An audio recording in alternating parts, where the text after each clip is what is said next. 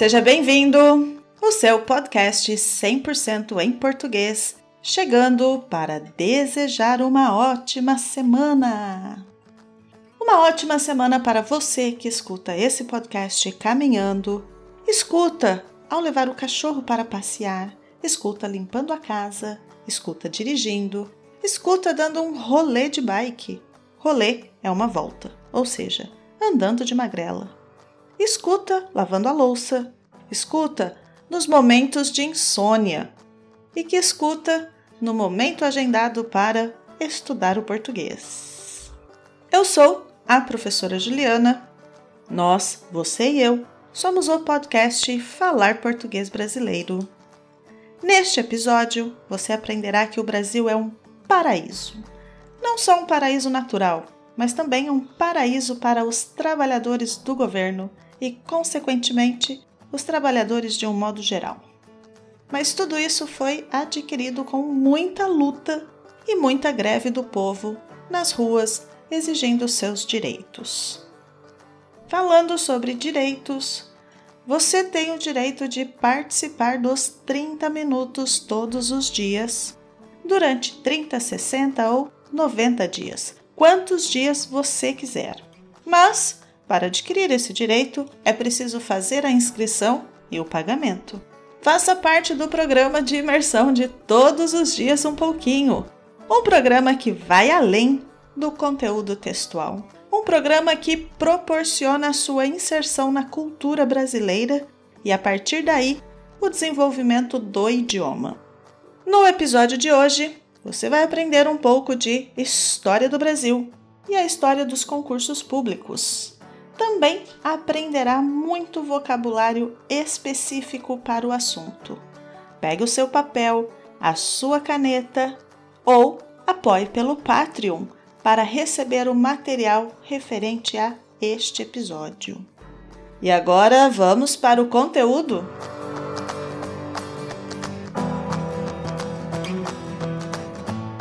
A origem dos concursos públicos.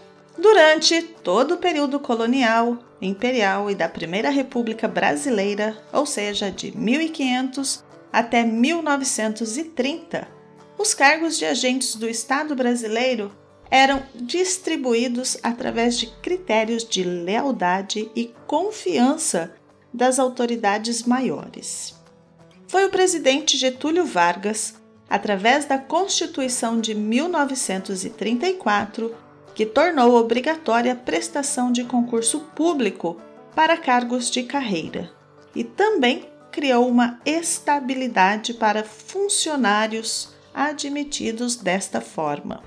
O intuito era o de formar um quadro de funcionários mais independentes e sem laços com as elites regionais, centralizando mais o poder na esfera federal e evitando os nepotismos e patronagens muito comuns anteriormente.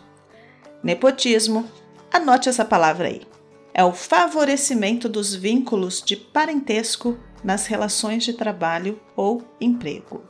Patronagem é o auxílio financeiro ou moral dado por uma pessoa ou instituição. Ei! Você pode ter essa experiência de patronagem. Assine o meu Patreon. Seja um apoiador deste conteúdo. Como são os concursos públicos? Concurso público se dá através de todo um processo seletivo, muitas vezes com várias etapas. Primeiro, há de haver uma demanda por mão de obra em uma instituição pública. Esta instituição se organiza para fazer uma chamada de candidatos para preenchimento destas vagas. Um documento basilar e sempre existente num concurso é o edital. Nele estão reunidas todas as informações que o candidato deve saber acerca do certame do qual participará. No edital está o calendário com as datas de inscrições, provas e resultados do processo seletivo. Quais documentos devem ser apresentados? Se há e qual é a taxa para participação, assim como como efetuar o pagamento desta taxa. Também traz os assuntos que cairão nas provas a serem aplicadas e os locais e horários de aplicação das provas. Um bom exemplo de edital que vocês conhecem é o edital para o exame CELPE-BRAS. Ali, naquele documento, há todas as informações que os candidatos precisam saber. As provas podem variar bastante de acordo com os cargos disponíveis. A ideia básica é selecionar pessoas já aptas a cumprirem as funções a serem executadas. Logo, temos desde os concursos que aplicam provas escritas de assuntos gerais e específicos da área de atuação, até os que realizam provas físicas, como flexões de braço e corrida para funcionários da limpeza urbana, os famosos garis, ou teste prático de direção para motoristas de ônibus escolares. O que quero dizer com estes exemplos é que, para cada concurso, há suas particularidades. Mas o interessante é que temos pessoas especialistas em concursos, ou seja, os concurseiros. Vou explicar como isso funciona. Essa figura, essa pessoa, é muito marcante no cenário brasileiro de concursos públicos. Normalmente, eles se dedicam parcialmente ou exclusivamente a estudar e realizar provas de concursos. Às vezes, para mais de uma área de atuação. Não são poucas as matérias jornalísticas em que estas figuras aparecem, principalmente quando há algum tipo de recorde batido ou número extravagante.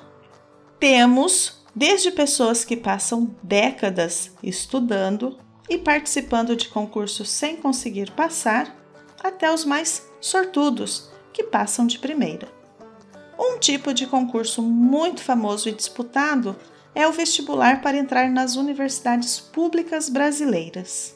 Um dos mais disputados é a FUVEST, Fundação Universitária para o Vestibular, que seleciona alunos para os concursos da USP, Universidade de São Paulo. Entre eles, o mais disputado do país, o curso de medicina. A maioria das universidades brasileiras já aderiu ao Enem, Exame Nacional do Ensino Médio, como modo de seleção de novos alunos para a totalidade dos seus cursos.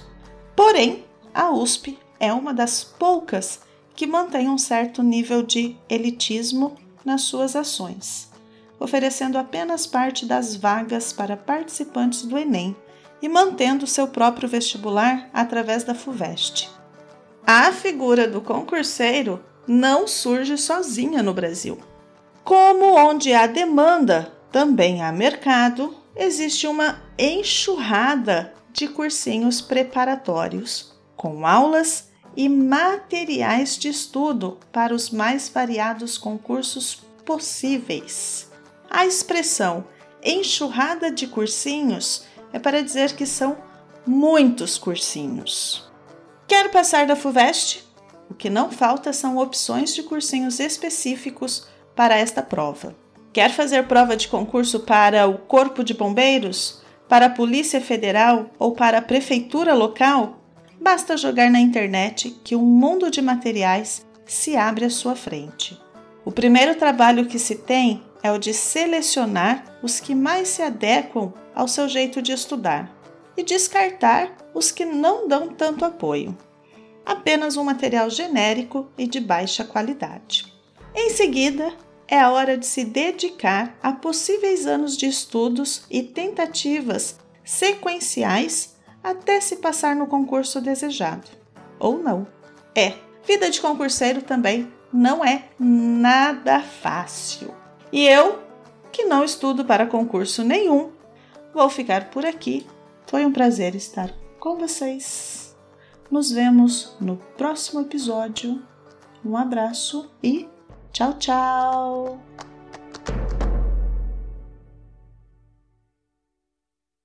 Este episódio foi editado por Ricardo Gomes, do canal Biologia in Situ.